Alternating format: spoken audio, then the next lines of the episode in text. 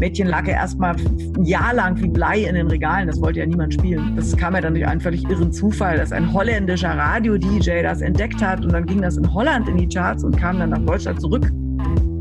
Das Leben als Popstar sieht so aus, dass du von morgens bis abends fremdbestimmt bist. Also es ist der Preis, den man bezahlt, wenn man, also wenn man Musik machen möchte und davon ein bisschen sorgloser leben will, glaube ich. Also Erfolg lässt sich sowieso nicht planen. Erfolg ist einfach nur Glück.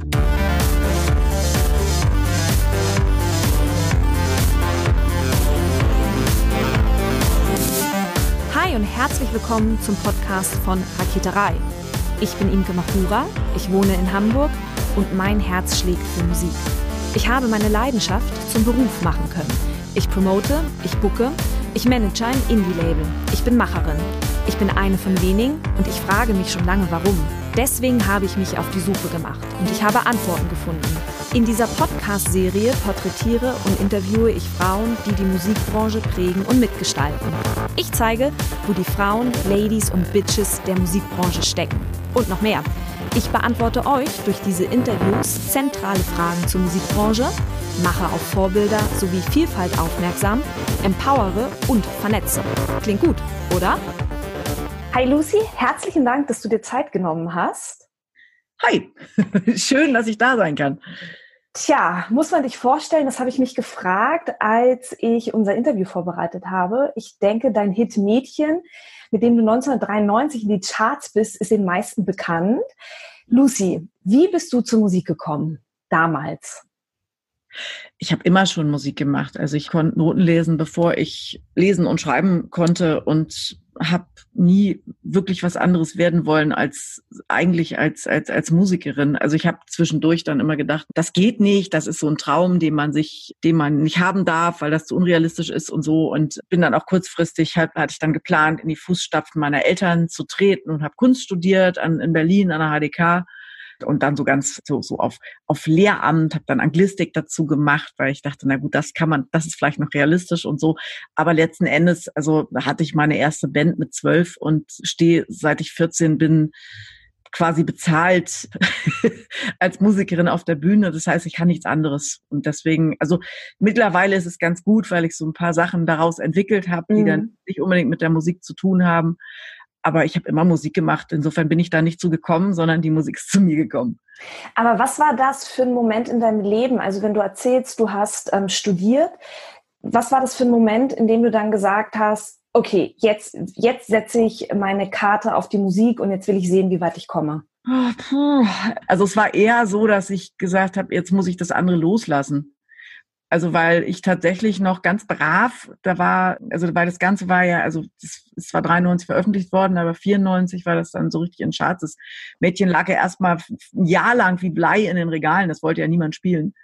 Und es kam ja dann durch einen völlig irren Zufall, dass ein holländischer Radio-DJ das entdeckt hat und dann ging das in Holland in die Charts und kam dann nach Deutschland zurück quasi durch eine Fernsehsendung, wo, wo wir drin waren. Mhm. Und in Österreich war es auch schon in Charts gewesen und so ein Mini-Erfolg, aber das war eigentlich wollte das in Deutschland wollte das niemand hören. Und ich habe ganz brav weiter äh, versucht halt zu studieren und also ich ich bin halt eh jemand, der nicht so der nicht so alles auf eine Karte setzt. Also ich habe tatsächlich erstmal einfach nur ein Urlaubssemester genommen. und da waren da war ich aber schon in Charts, also ich habe quasi meine Zwischenprüfung noch geschrieben, während wir schon in Charts waren und so. Also ich neige dann schon dazu, auch so Sachen zumindest so weit fertig zu machen. Also ich habe dann nicht zu Ende studiert, weil ich gemerkt habe, es bringt mir nichts. Aber das hatte ganz andere Gründe und nicht zu sagen, jetzt mache ich nur noch Musik, sondern das, das ist nicht mein Weg. Insofern, nee, also es war dann eher so, dass ich dachte, jetzt bin ich so viel auf Tour, ich glaube, jetzt muss ich mal ein Urlaubssemester nehmen und mal gucken, ob, ob das Sinn macht. Als du in Holland und in, in Österreich oder Schweiz, was hast du gerade gesagt? Österreich, Schweiz kam dann viel später. Mhm. Als du da in die Charts bist, hast du das ernst genommen damals oder hast du, hast du dir gedacht, ja, ja, gut, da bin ich jetzt in den Charts, alles super, aber mein Markt ist ja Deutsche? Wie bist du denn, also weil das ist ja eine Wahnsinnsnachricht, wenn man hört, dass man mit einem Song chartet, oder? Ja, andererseits, wie gesagt, ich habe seit ich 16 bin einen Plattenvertrag gehabt. Ich habe so viele Leute kommen und gehen sehen. Also ich habe ja auch mit irgendwie hab, hab dann so ein Duett mit Heinz Rudolf Kunze gesungen und habe irgendwie Musik hier für Gut Rabigo gemacht und solche Sachen und wusste schon so irgendwie, also ich habe das alles sehr nüchtern gesehen. Das war nicht so ein ich, ich, ich, hab, ich wollte nie Popstar sein. Ich fand Popstar sein, ich habe sehr früh mitgekriegt, wenn ich mit Popstars zu tun hatte. Und das hatte ich halt seit ich 15, 16 war, dadurch, dass ich halt mich in, so in der Musik bewegt habe und dadurch, dass die sehr früh, das war damals ein bisschen anders als heute. Damals gab es halt tatsächlich noch so Leute, die so rumzogen und versucht haben, Menschen zu entdecken. Und ich wurde dann halt auch entdeckt, damals von, von Hansa Records. Das war so mhm. Also eine sehr, ja, so die, gehört heute zu Sony und also Hunter Records gibt's nicht mehr, aber also BMG wurde das dann. Und ich habe sehr schnell gesehen, dass das kein schönes Leben ist. Popstar sein ist ein totales Kackleben. Also Musik machen ist total geil. Aber ähm, Popstar sein hat unglaublich viele Nachteile. Du kannst über deine Zeit nicht frei verfügen, du kannst nicht mehr U-Bahn fahren, du kannst irgendwie unglaublich viele Sachen nicht mehr machen, die echt Spaß machen und schön sind. Und mhm. du siehst deine Freunde nicht mehr und jeder hat irgendeine Meinung über dich und glaubt dich zu kennen, obwohl, wohl, wohl, wohl sie oder er dich überhaupt nicht kennt. Und also Promi sein an sich war nie mein Lebensziel. Das war, fand ich immer eher scheiße. Also wahrscheinlich ist es deshalb auch nur so kurz gewesen, weil ich auch sehr schnell dann aktiv dagegen gearbeitet habe, weil ich das echt sehr unangenehm fand. Da lass uns gleich nochmal einsteigen gedanklich. Vorher habe ich aber noch die Frage, wenn wir uns mal den Song Mädchen angucken. Wusstest du, als, als ihr damals als Band diesen Song geschrieben habt, dass das ein Hit werden könnte? Nö, ich habe quasi die Urform des Songs habe ich alleine geschrieben in der U-Bahn und bin dann also so halt den so, so eine Urform des Textes, wo es den Refrain schon gab und und zwei drei Strophen und und die Melodie und dann habe ich das quasi zu, zu Ralf und mir mit in die Ehe gebracht. Und mhm. dem gefielen dann Teile der Strophen nicht. Dann haben wir diskutiert, dann konnte ich das auch verstehen, dann habe ich die geändert. Und dann hat er dieses wunderschöne Riff dazu erfunden, was es ja auch, was ja extrem wichtig ist. Wir haben damals, wir waren eben auch sehr gute Freunde und wir haben gesagt, wir teilen auch alles und deswegen ist dieses Stück auch so geteilt worden. Aber das waren dann nur Ralf und ich, das war nicht die ganze Band. Also wir, wir waren ja ein Duo.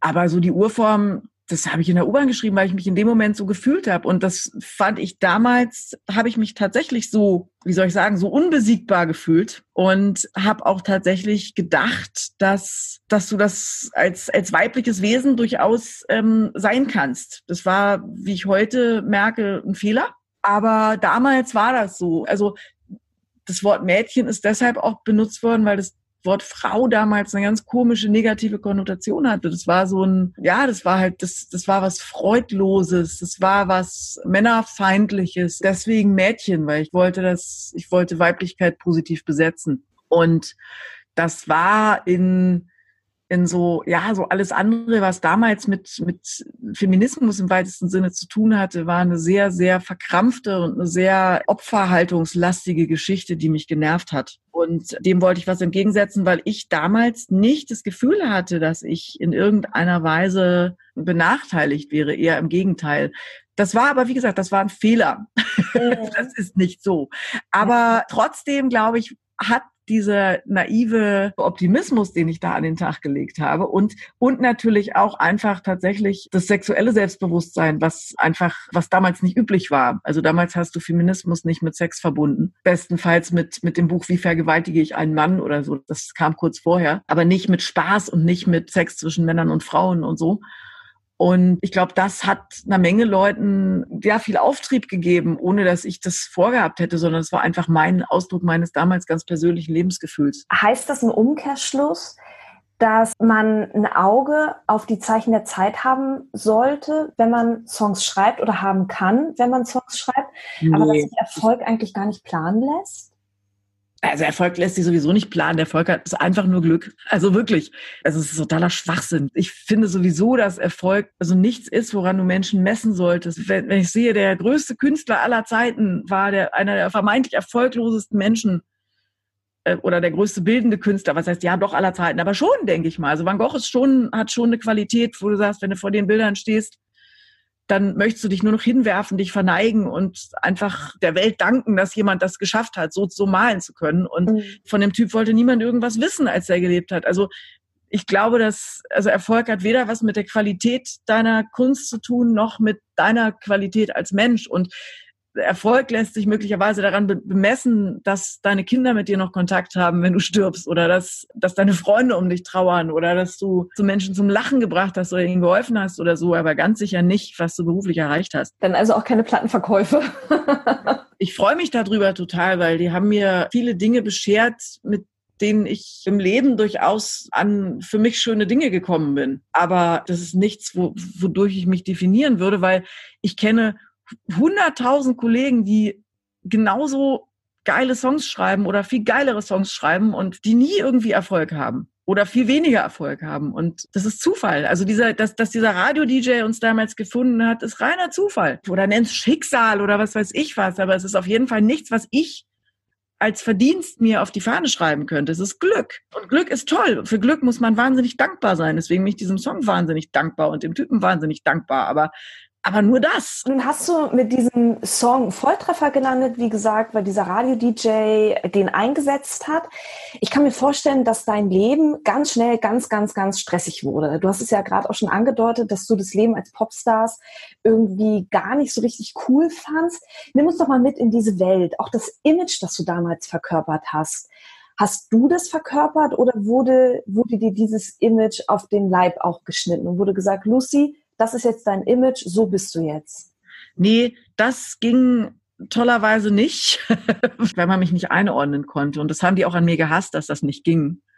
Und also das habe ich aber nicht bewusst gemacht. Ich habe sowieso nie, also ich habe schon, dass sie immer gesagt haben, oh, und und oh, mach, doch mal die komischen Dreadlocks weg und die sehen doof aus und überhaupt und kannst sie nicht mal ein bisschen ordentlicher machen und ein bisschen netter sein und ein bisschen hübscher und dann, also einfach, weil viele Sachen bei mir auch einfach nicht funktionieren. Also damals, was weiß ich, damals gab es ein bestimmtes Schönheitsideal, das konnte ich nicht verkörpern.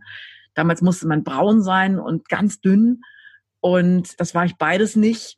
ich werde auch nicht mal braun, kam dann zwar später. Ich habe dann irgendwie tatsächlich so, sogar am Ende eine Lichtallergie gekriegt, die ich ziemlich lange hatte. Aber zu der Zeit bin ich einfach, ich habe halt eine Haut, da passiert einfach gar nichts. Die ist halt mhm. einfach weiß. Es war immer total gemein früher. Ich wollte früher immer braun sein und so aussehen und ich wollte einen dünnen kleinen Hintern haben, so wie das damals in ist. Und ich hatte aber einen riesigen, dicken, großen Hintern. Und das war halt so, das ist ja das Ding. Und die Leute, wollten halt dieses sorglose Spaßmädchen und das bin ich halt auch nicht. Ich glaube, es war der einzige Song, den ich je geschrieben habe, der so durchweg positiv war. Ich komme aus dem Gothic eigentlich. Mhm. Und Lucy Electric war eigentlich auch eine Punkband, die damals halt Punk mit Techno verbunden hat. Also unseren Konzerten wurde Pogo getanzt. Und ähm, wir hatten auch, wie gesagt, der, der Keyboarder, der heute, der damals was gespielt hat, der spielt heute bei einstürzenden Neubauten. Ja, also das ist halt so, und das wurde halt völlig anders gesehen. Und das hat mich dann halt im Nachhinein, hat, hat mich ein bisschen gewurmt, weil wir ganz schnell so von den Medien so, so aufgesogen wurden, dass das halt in so eine Schlagerecke kam. Und da war ich auch, das, das ist auch eine, eine der Sachen, die ich mir vorwerfe. Da war ich zu beeindruckt und auch zu feige, um das, um dann nicht zu sagen, jetzt finde ich doof, das mache ich nicht. Also weil ich mir immer blöd vorkam, weil ich dachte, mein Mann, du musst so dankbar sein dafür, dass überhaupt irgendwas passiert. Und ich hatte auch Schiss, weil du, weil es natürlich Verträge gab und weil die Plattenfirma mir gedroht hat, wenn du das nicht machst, dann passiert irgendwas Schlimmes. Letzten Endes hätte, hätte ich das auch machen können. Und es wäre wahrscheinlich nichts Schlimmes passiert. Ich war damals einfach nur viel zu beeindruckt. Aber deswegen, dann sind wir halt bei sowas Widerlichem wie der goldenen Stimmgabel aufgetreten oder so. Und das war, also, wie soll ich sagen, war dem Bild, was die Leute von mir hatten, insofern, oder, oder das hat das Bild in eine Richtung verschoben, die halt mit dem, was wirklich da war, nur sehr schwer in Einklang zu bringen war. Und das war auch die Schwierigkeit, dass man sagt, man hat bei Leuten Erwartungen geweckt oder bei einer bestimmten Teil von Leuten, die ich nicht weiter erfüllen konnte. Was aber natürlich auch ganz gut war, weil also sonst hätte ich wahrscheinlich diesen riesigen Erfolg nicht gehabt, der mir dann wieder an vielen anderen Sachen weitergeholfen hat. Also dann wären nie so viele Leute auf mich aufmerksam geworden, einfach wenn die gewusst hätten, wer da wirklich steht und was die wirklich denkt und wie die so drauf ist, dann hätte das gar nicht geklappt. Und sag mal, du hast erzählt, du warst damals wahnsinnig viel auf Tour, es war alles, alles irgendwie stressig und viel und so. Wie sah denn dein Leben als oder mit der Band Lucy Electric aus, nachdem der Song so durch die Decke ging? Was, was ist passiert mit dir? Das Leben als Popstar sieht so aus, dass du von morgens bis abends fremdbestimmt bist.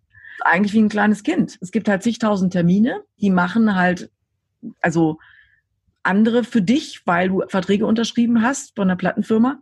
Also das sah damals so aus. Heute ist das anders. Also heute kannst du viel mehr selbst bestimmen und. Was waren das für Termine? Von Interviewterminen über Videodrehs, über Meetings mit irgendwelchen Konzertveranstaltern, über also unendlich viel Kram und das halt so im, im Stundentakt von morgens früh bis nachts. Du schläfst kaum mehr, genau aus dem Grund. Du, du darfst niemals krank werden, du darfst niemals versagen. Weil jeder Fehler, den du machst, jedes falsche Wort, was du sagst, wird, also es ist ein bisschen wie in so einem Computerspiel, wo du vom Level 0 auf Level 200 gehst und jeder Fehler, den du machst, ist eine Katastrophe.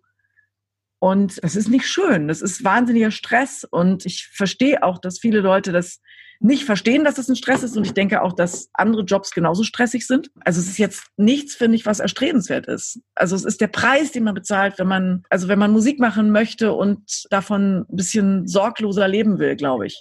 Du musst das gut lernen, das so zu dosieren, dass du deinen freien Willen behalten kannst und so. Also wir waren zwei Jahre lang eigentlich andauernd auf Tour und ich habe meine Freunde nicht mehr gesehen. Das hat sich dann irgendwann zum Glück geändert, weil dann bin ich irgendwie zum Radio gegangen und habe da ein bisschen was gemacht und habe mir so meine Freiheiten wieder wieder erkämpft.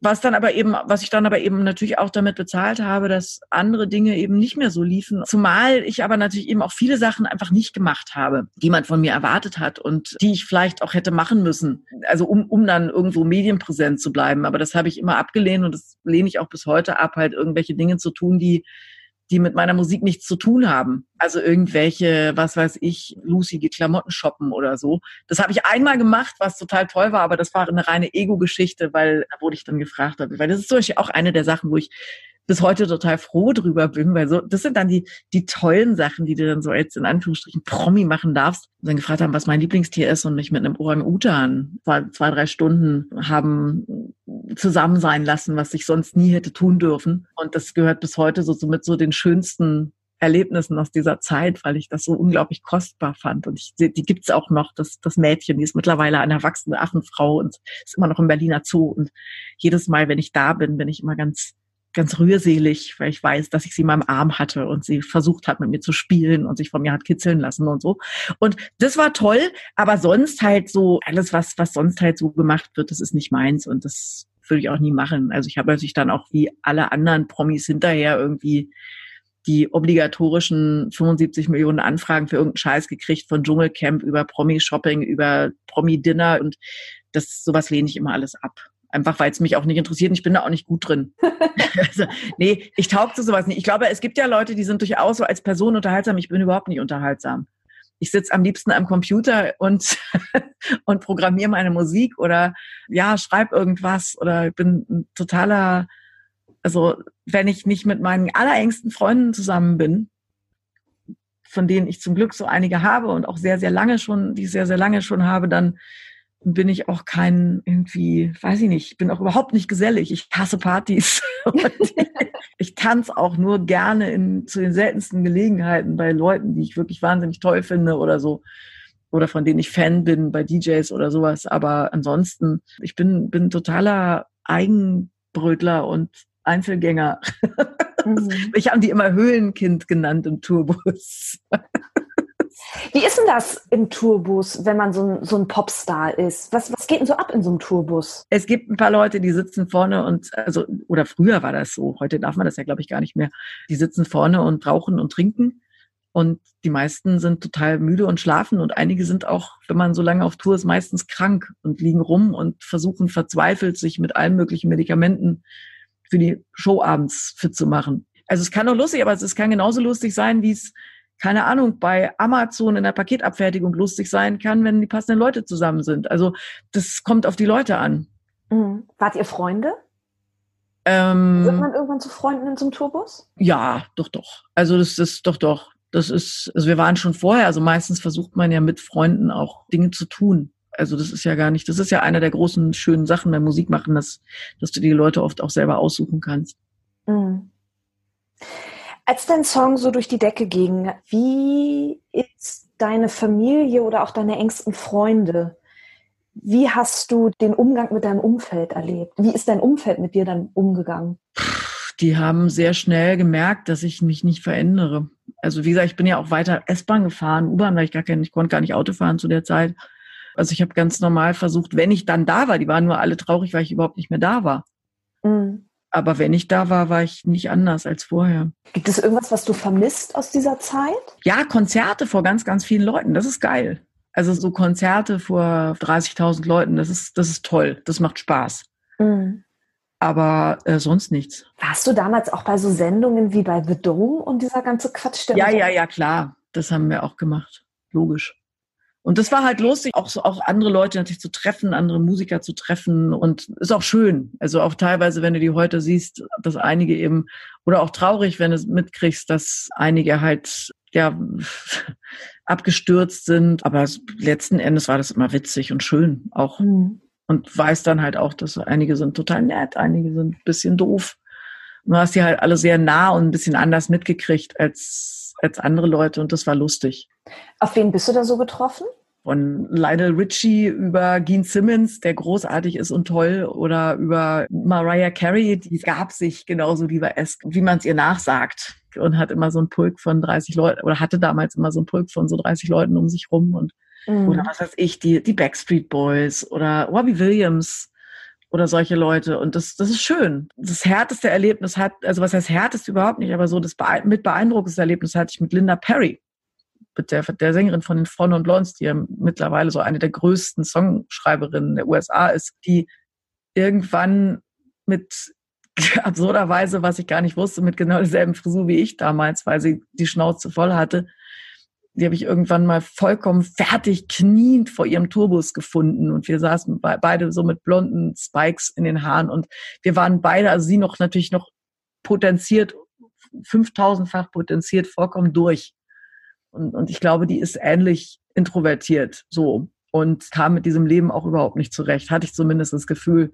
Und, und jedes Mal, wenn ich die heute, wenn ich heute mitkriege, dass die wieder irgendeinen tollen Song geschrieben hat, dann freue ich mich total, weil ich mir denke, ach, guck mal, die hat es geschafft, wieder glücklich zu werden. Und das ist schön, das zu sehen. Ich frage mich, wenn man auf die Backstreet Boys trifft oder auf Robbie Williams, nimmt man sich gegenseitig als Musiker war, weil, also natürlich seid ihr alles Musiker, aber gerade wenn ich so an die Backstreet Boys denke, da fällt mir eher so das Wort Produkt ein als Musiker. Nee, das wäre das wäre unfair. Mhm. Wirklich, das wäre total unfair. Also die, da, wo die waren, da, da kommst du nicht hin, wenn du nichts kannst. Das mhm. ist Quatsch. Also für mich war so eins der der geilsten Erlebnisse, das kam dann aber später, das, da hat dann mein ehemaliger Chef bei Radio Fritz, hat mir ein Interview mit dem Musiker verschafft, der so für mich der absolut größte Einfluss war, den ich hatte, nämlich Robert Smith von The Cure. Und da war das dann so, dass ich den interviewt habe und ich habe drei Tage vor diesem Interview geträumt, ich habe keine Hosen an, ja, und irre durch, ich irre ähm, durch, durch das Venue, durch die Konzerthalle, durch die hinteren Gänge und finde ihn nicht und habe, merke plötzlich, ich habe keine Hosen, alles, alles ist furchtbar, weil ich so, so eine Panik hatte und ich hatte eigentlich nur eine Viertelstunde. Und ich kam an mit acht Seiten, mit acht DIN A4 Seiten Fragen, dicht beschrieben in zwölf Punktschrift. Und er hat das gesehen und der wusste, dass ich in Deutschland damals, es war 97, eine recht bekannte Musikerin war und hat sich totgelacht und mhm. dachte, was, was ist das denn? Und wir haben am Ende anderthalb Stunden live über den Sender geredet und hatten lauter gemeinsame Bekannte, über die wir gesprochen haben und so. Und das war für mich so ein, das war so surreal, dass da plötzlich der Mensch sitzt, wegen dem ich eigentlich mit so, mit überhaupt angefangen habe, Popmusik zu machen, dass mhm. der da jetzt sitzt und, also weil vorher so meine Eltern haben nur Klassik gehört, also ich kannte auch nichts vorher so richtig. Und also doch, ich kannte schon was, aber ich wäre nie auf die Idee gekommen, selber zu sagen, ich mache jetzt Pop- oder Rockmusik oder so. Das war dann auch wirklich so, dass, dass dann ein Fotograf, den wir beide kannten, ja, mit dem ich befreundet war, der dann sagte, ja, jetzt komm, jetzt fotografiere ich mal. Der saß die ganze Zeit da mit dahinter und sagte, ja, jetzt nimm ich noch mal in den Arm. Und ich stand da, dachte, darf ich nicht in den Arm nehmen? Und dann war der, war Robert Smith regelrecht verstört, wie ich das fragen kann und was so, er sei doch ein ganz normaler Mensch und das wäre doch völlig bescheuert. Und aber für mich war das kein normaler Mensch in dem Moment, sondern es war halt mein, also ich habe den natürlich auch aufgeladen, wie mit 10.000 Dingen, die wahrscheinlich gar nicht er waren, die er aber natürlich für mich bedeutet hat. Ja, so mit dem, was, was mein, was er aus meinem Leben gemacht hat, einfach durch die Musik, die er gemacht hat. Und äh, das war total großartig. Also da war es dann eher so, dass ich den quasi nicht mehr so richtig als Menschen wahrgenommen habe. Mhm. Aber ansonsten doch, das war ja gerade das Lustige. Du bist halt plötzlich so, du sitzt halt hinter der Bühne und bist irgendwie so fast schon auf Augenhöhe, was natürlich, wie gesagt, bei, also bei Gene Simmons natürlich nicht so ist. Ja, der Mann ist ein, ist ein, ist ein Musikhalbgott. Aber trotzdem war es cool, einfach sich mit dem zu unterhalten und Witzchen zu machen. Und das war klasse. Wenn so diese ganzen Popstars bei The Dome hinter der Bühne backstage abhängen, was, was passiert da? Sitzt ihr zusammen und trinkt und quatscht oder ist jeder so für sich, wärmt seine Stimme auf, dehnt sich, damit er tanzen kann auf der Bühne? Wenn Meistens, also wenn es richtige Popstars sind, die haben ihre eigenen Garderoben und es ist, unter, ist unterschiedlich. Also es ist so halt, je nachdem, ob du dich von irgendwo kennst oder dich kennenlernst, meistens gab es ein Buffet, wo du rumstehst. Es ist ein ganz normaler Job. ein Job mit Glamour-Faktor, oder? Ich kann mit sowas wie Glamour-Faktor nichts anfangen. Insofern, mhm. also mich hat interessiert, dass man sagt, man kann zusammen Musik machen oder oder man hat sich was Interessantes zu erzählen. Verdienst du heute noch an dem Song Mädchen oder ist es ein bisschen? Ist ein schönes Zubrot, aber mehr auch nicht. Die Zeit in den 90ern in der Musikbranche für dich, hast du so, ich weiß nicht, so zentrale Learnings aus dieser Zeit, die du so für dich zusammengestellt hast? Ja, also eigentlich eins nur, nämlich nie wieder irgendwas zu tun, bei dem ich mich nicht hundertprozentig wohl und authentisch fühle. Mhm. Weil dann, ist, dann bin ich einfach nicht gut. Und da gab es ein paar Dinge, eben wie gesagt, sowas wie die goldene Stimmgabel oder so, oder wo das so war. Und das, das mache ich nicht mehr. Da war ich auch einfach jung. Also ich glaube, das machen alle Menschen, wenn sie Mitte 20 sind. Da machst du halt öfter mal noch Sachen, die du hinterher bereust, wo du sagst, nee, das ist eben doch nicht meins oder so. Mhm. Also ich glaube, das ist das Einzige, wo ich sage, das, das nehme ich mit. Als, also wo ich jetzt sage, was, was jetzt mit der, mit, mit dieser Zeit speziell zu tun hat. Mhm. Persönlich gibt es natürlich hunderttausend Dinge, die ich gelernt habe, ja, so als Mensch die ich lernen musste. Aber das, das hat nichts mit meinem Beruf zu tun, sondern es hätte auch jeder andere Beruf sein können. Macht das was mit einem, wenn man einen Hit landet, mit einem Hit chartet und plötzlich bei so einem Label quasi die Person ist, um die sich ganz viel dreht? Und dann dieser Moment, wenn man merkt, okay, der Song geht langsam wieder raus aus den Charts und beim Label sind plötzlich andere Künstler, die, die erfolgreich sind und um die sich das alles dreht. Wenn man so langsam wieder quasi so an den Rand des Geschehens gedrängt wird, weil das einfach so dieser normale Zyklus ist in der Musikbranche. Macht das was mit einem? Also weiß ich nicht. Mit mir hat es nichts gemacht, weil ich es wusste, was mhm. da passiert, weil ich das vorher schon x-fach gesehen habe. Mhm. Also ich habe damit gerechnet. Insofern war ich eher erstaunt, dass es also dass es an vielen Stellen nicht so war. Ich habe andere gesehen, mit denen hat's viel gemacht. Die waren ganz gefrustet und ganz verzweifelt. Ich habe eher immer versucht, halt Musik zu machen. Also das ist das Ding. Ich bin halt auch gar nicht so, deswegen, ich bin auch eher jemand, also die, ähm, wie soll ich sagen, mich dadurch, dass Erfolg mich nicht, also ich, ich überlege mir nicht, wenn ich ein Stück mache, ob, ob das Erfolg hat sondern ich finde es dann entweder total geil oder nicht. Also klar, wie gesagt, also vor, vor ganz vielen Leuten, also große Konzerte geben, das ist toll, große, auf großen Festivals spielen, das ist wirklich geil, das macht total Spaß. Aber dann denke ich mir, ach, das würde da hinpassen, das ist schön. Mhm. Aber alles andere, also da, da mache ich mir teilweise auch vielleicht sogar viel zu wenig Gedanken und deshalb kriegen viele Leute das gar nicht mit, was ich für Musik mache. Wobei es auch genug, also die, die es wissen und also zu meinen Konzerten kommen genug Leute. Mhm. Aber das interessiert mich gar nicht so.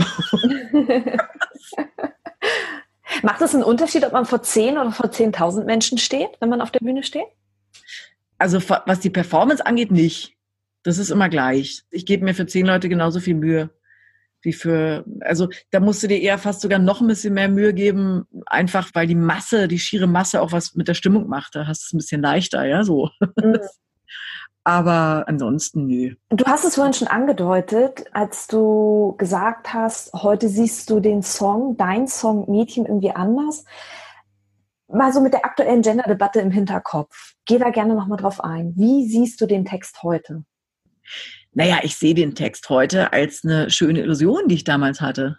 Mhm. Also als, ein, als eine Hoffnung, die halt leider so nicht stimmt. Also du hast dadurch, dass du weiblich bist, einfach auch in Deutschland noch unendlich viel Nachteile und es passiert unendlich viel, was nicht okay ist und was so auch nichts mit Jammern, sondern es ist halt immer noch so, dass du in Deutschland, wenn du Frau bist, musst du in dem, was du tust, ganz besonders gut sein, um das Level an Lebensqualität und Sorglosigkeit zu erreichen, das ein Mann selbstverständlich erreichen kann. Mhm. Und auch ohne, dass er besonders gut ist und ohne, oder wenn er nur mittelmäßig ist.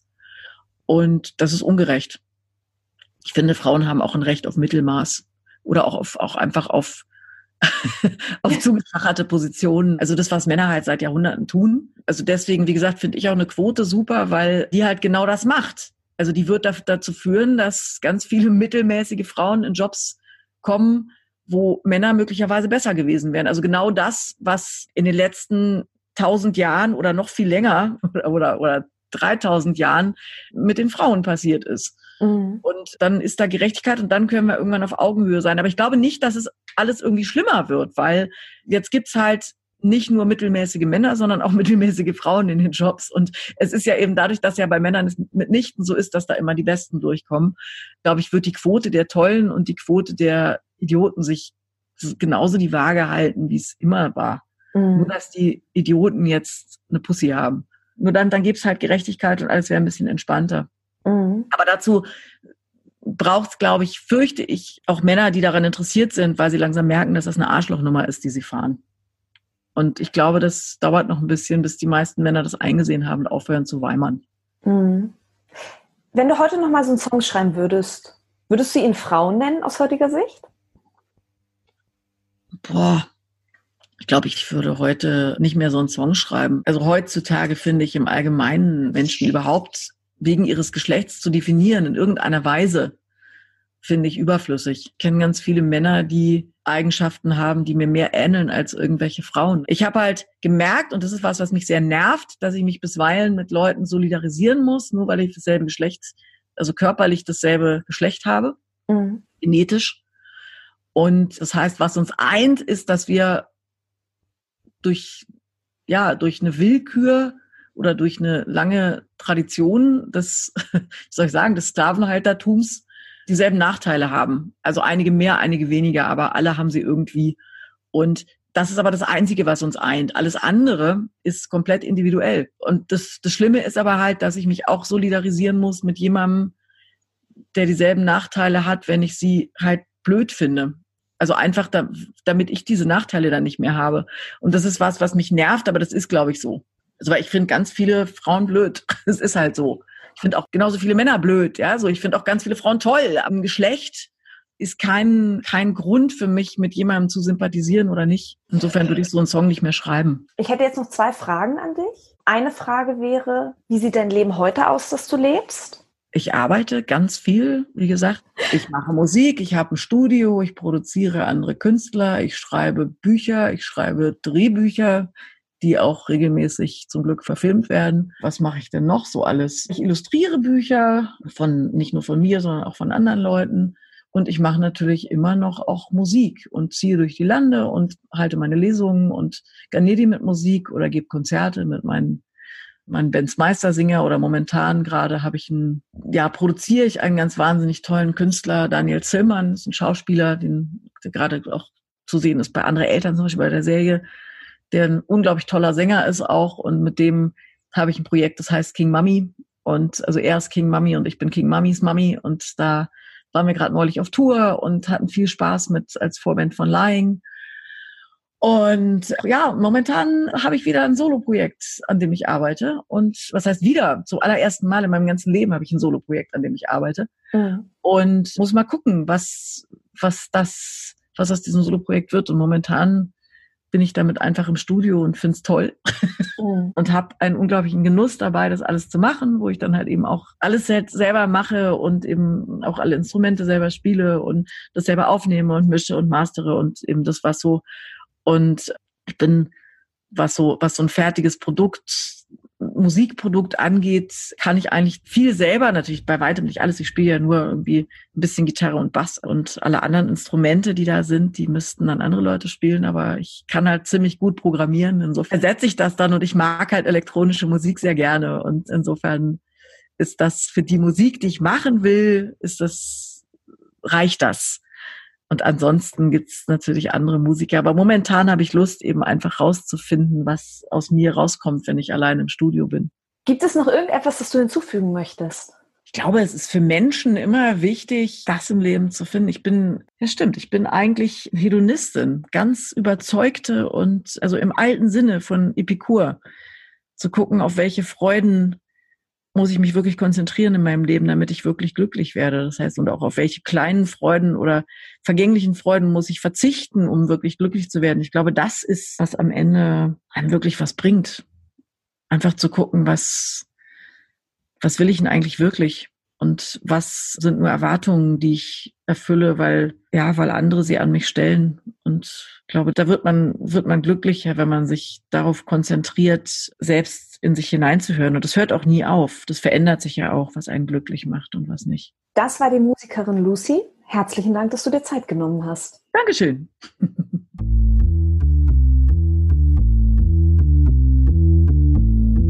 Herzlichen Dank fürs Zuhören.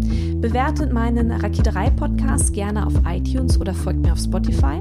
Wenn ihr mir etwas mitteilen möchtet, etwas auf dem Herzen habt, dann könnt ihr mir auch sehr gerne eine E-Mail schreiben. Ihr erreicht mich unter imke.raketerei.de